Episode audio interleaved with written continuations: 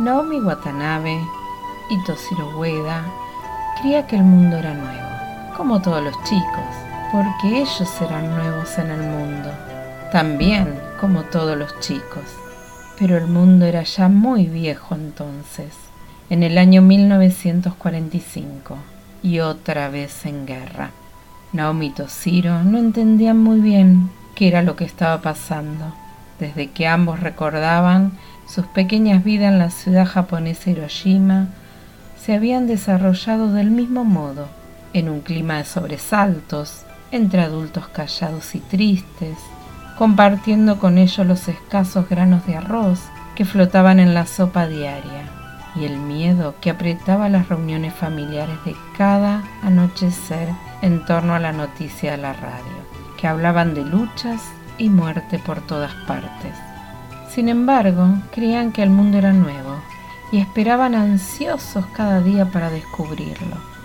Ah, y también estaban descubriendo uno al otro.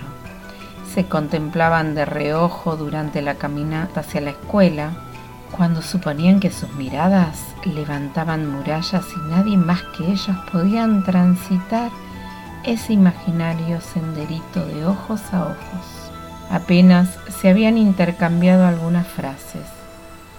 El afecto de los dos no buscaba las palabras Estaban tan acostumbrados al silencio, pero Naomi sabía que quería ese muchachito delgado, que más de una vez se quedaba sin almorzar por darle a ella la ración de batatas que había traído de su casa. No tengo hambre, le decía Tosiro, cuando veía que la niña apenas si tenía dos o tres galletitas para pasar el mediodía. Te dejo mi vianda y se iba a corretear con sus compañeros hasta la hora de regreso a las aulas, para que Naomi no tuviera vergüenza de devorar la ración. Naomi poblaba el corazón de Tosiro. Se le anudaban los sueños con sus largas trenzas negras, le hacía tener ganas de crecer de golpe para poder casarse con ella. Pero ese futuro quedaba tan lejos aún el futuro inmediato de aquella primavera de 1945 fue el verano, que llegó puntualmente el 21 de junio y anunció las vacaciones escolares, y con la misma intensidad con que otra vez habían esperado sus soleadas mañanas, ese año los ensombreció a los dos. Ni Naomi ni Toshiro deseaban que empezara. Su comienzo significaba que tendrían que dejar de verse durante un mes y medio inacabable. A pesar de que sus casas no quedaban demasiado lejos una de la otra, sus familias no se conocían, ni siquiera tenían entonces la posibilidad de encontrarse en alguna visita. Había que esperar pacientemente la reanudación de las clases. Acabó junio y Toshiro Arrancó contento la hoja del almanaque. Se fue Julio y Naomi arrancó contenta la hoja del almanaque. aunque no lo supieran, por fin llegó agosto. Pensaron los dos al mismo tiempo. Fue justamente el primero de ese mes cuando Toshiro viajó junto a sus padres hacia la aldea de Michashima. Iban a pasar una semana. Allí vivían sus abuelos, dos ceramistas que veían apilarse vasijas en todos los rincones de su local. Ya no se vendía nada. No obstante, sus manos viejas seguían moldeando la arcilla con la misma dedicación de otras. Cuando termine la guerra, decía el abuelo. Todo acaba algún día, comentaba la abuela por lo bajo.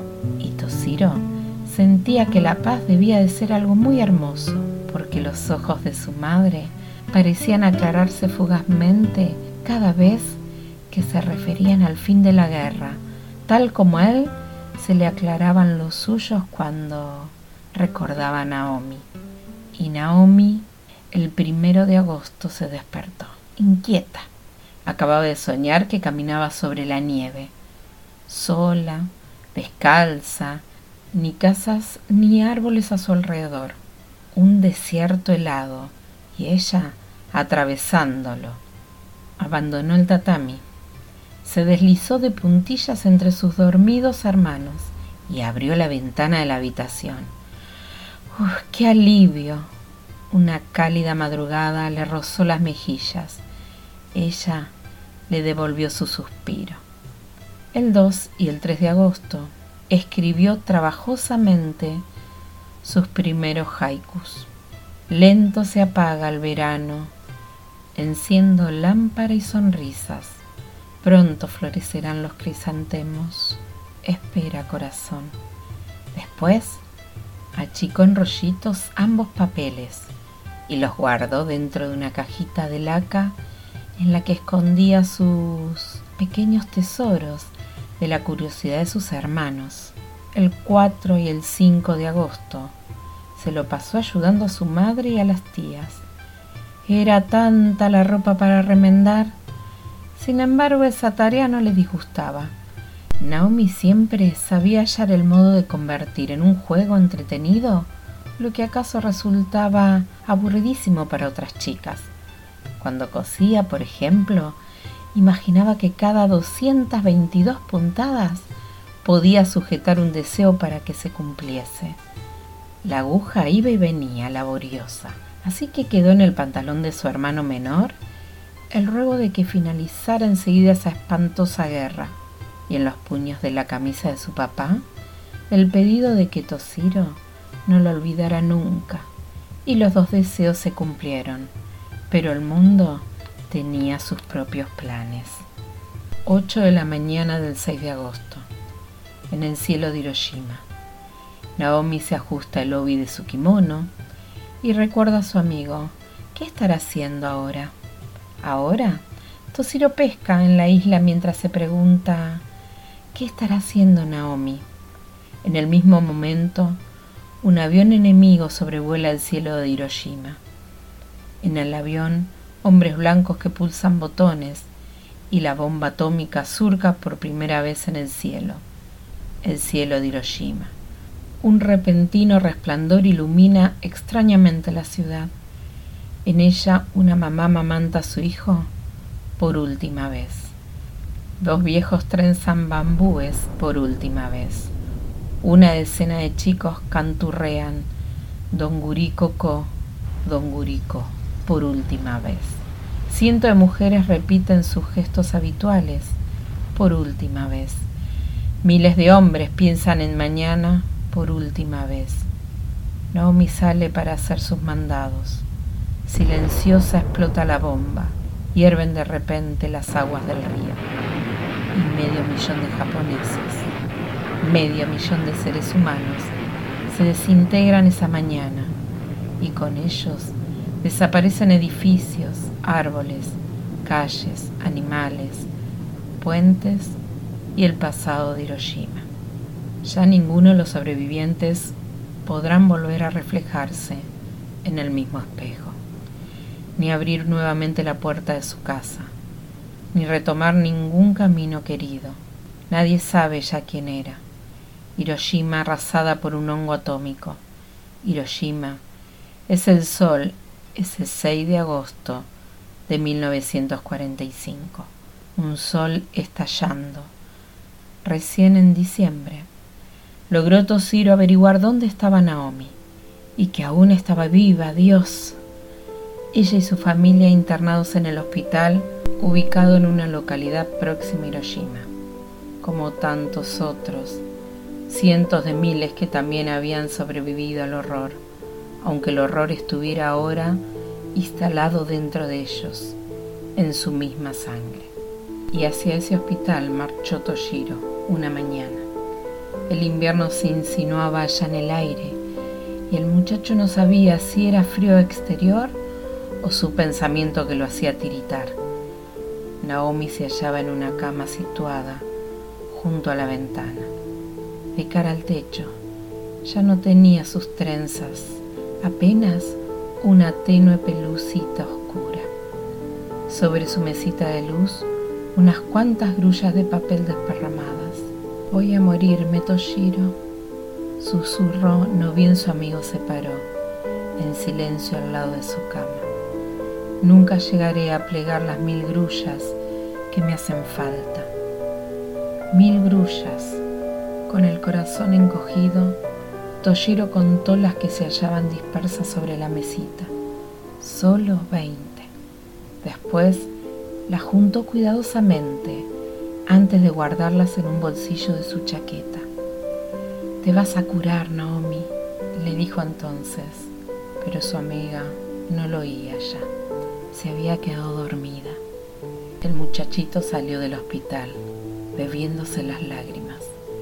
Ni la madre ni el padre ni los tíos de Toshiro entendieron aquella noche el porqué de la misteriosa desaparición de casi todos los papeles que hasta ese día había habido allí. Hojas de diarios, pedazos de papel para envolver, viejos cuadernos y hasta algunos libros parecía haberse fumado mágicamente. Pero ya era tarde para preguntar. Todos los mayores se durmieron, sorprendidos. En la habitación que compartía con sus primos, Toshiro velaba entre las sombras. Esperó hasta que tuvo la certeza de que nadie más que él continuaba despierto. Entonces se incorporó con sigilo y abrió el armario donde se solían acomodar las mantas. Mordiéndose la punta de la lengua, extrajo la pila de papeles que había recortado en secreto y volvió a su lecho. La tijera la llevaba oculta entre sus ropas. Y así, en el silencio y la oscuridad de aquellas horas, Toshiro recortó primero 980 cuadraditos y luego los plegó, uno por uno, hasta completar las mil grullas que ansiaba Naomi, tras sumarles las que ella misma había hecho.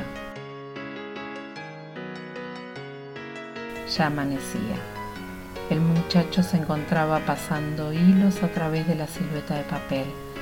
Separó en grupos de diez las frágiles grullas del milagro y las aprestó para que imitaran el vuelo, suspendida como estaban de un leve hilo de coser, una encima de la otra. Con los dedos paspados y el corazón temblando, Toshiro colocó las cien tiras dentro de su furoshiki y partió rumbo al hospital antes de que su familia se despertara. Por esa única vez, tomó sin pedir permiso la bicicleta de sus primos.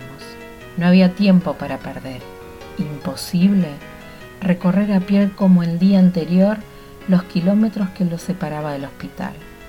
La vida de Naomi dependía de esas grullas. Prohibida las visitas a esta hora, le dijo una enfermera impidiéndole el acceso a la enorme sala, en uno de cuyos extremos estaba la cama de su querida amiga. Toshiro insistió, solo quiero colgar estas grullas sobre su lecho, por favor. Ningún gesto denunció la emoción de la enfermera cuando el chico le mostró las avecitas de papel, con la misma aparentemente impasibilidad con que momentos antes le había cerrado el paso, se hizo a un lado y le permitió que entrara. Pero cinco minutos, ¿eh? Naomi dormía, tratando de no hacer el mínimo ruidito. Toshiro puso una silla sobre la mesa de luz y luego se subió. Tuvo que estirarse a más no poder para alcanzar el cielo raso, pero lo alcanzó. Y en un rato estaban las mil grullas pendiendo del techo los cien hilos entrelazados firmemente sujetos con alfileres. Fue al bajarse de su improvisada escalera cuando advirtió que Naomi lo estaba observando. Tenía la cabecita echada hacia un lado y una sonrisa en los ojos. Son hermosas, gracias. Hay un millar, son tuyas, Naomi, tuyas. Y el muchacho abandonó la sala sin darse vuelta.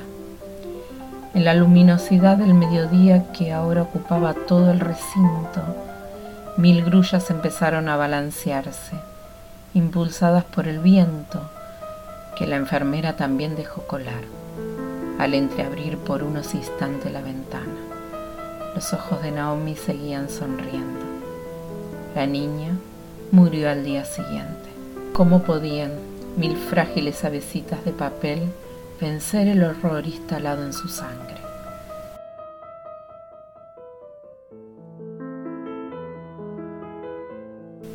Febrero de 1976. Toshiro Ueda cumplió 42 años y vivía en Inglaterra. Se casó, tiene tres hijos y es gerente de sucursal de un banco establecido en Londres. Serio y poco comunicativo como es, ninguno de sus empleados se atreve a preguntarle por qué, entre el aluvión de papeles con importantes informes y mensajes telegráficos que habitualmente se juntaban sobre su escritorio, Siempre se encuentran algunas grullas de origami dispersas al azar.